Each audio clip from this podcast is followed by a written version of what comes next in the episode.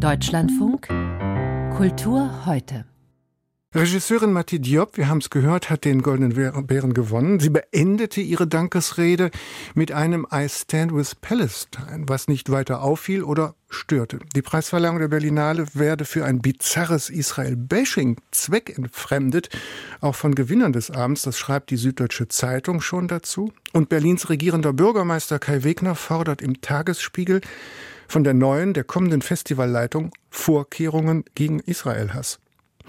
Hören wir dazu den Historiker, Buchautor und jüdischen Publizisten Michael Wolfson mit seinen Anmerkungen. Dass die Preisgala der Berlinale das Leid der Gaza-Palästinenser thematisiert, ist zwar ungewöhnlich, aber weder unmoralisch noch pietätlos. Es ist verständlich, selbst einen Steinwurf vom Holocaust-Mahnmal entfernt.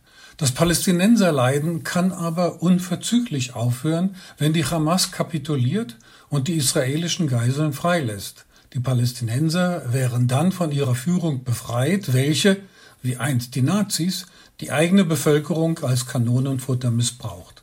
Der israelische und palästinensische Preisträger forderten Deutschland auf, keine Waffen mehr an Israel zu liefern. Das deutsche Publikum jubelte. Herr, vergib ihnen, denn sie wissen nicht, was sie tun. Denn Deutschland ist mehr von Israels Waffen abhängig als Israel von Deutschen. Israels Raketen und Drohnen schützen Deutschland und Europa. Und ohne Israel wären Deutschlands Terrorprävention oder IT-Fortschritte quasi non-existent.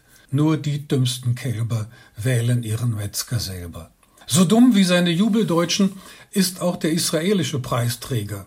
Er beklagte, dass sein palästinensischer Kollege nicht in Israel wählen dürfe. Natürlich nicht, denn der ist Palästinenser.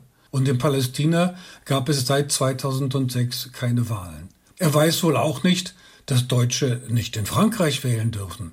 Liebe Jubeldeutsche der Kulturblase, entspannt euch, denn es gibt auch dumme Juden. Wie die meisten von uns Juden wollen auch sie geliebt und eingeladen werden, sowie Preise erhalten. Fazit das Finale der Berlinale war eine Gala der Pseudomoralisten und Unwissenden. Anmerkungen von Michael Wolfson zum Israel-Bashing auf der Berlinale.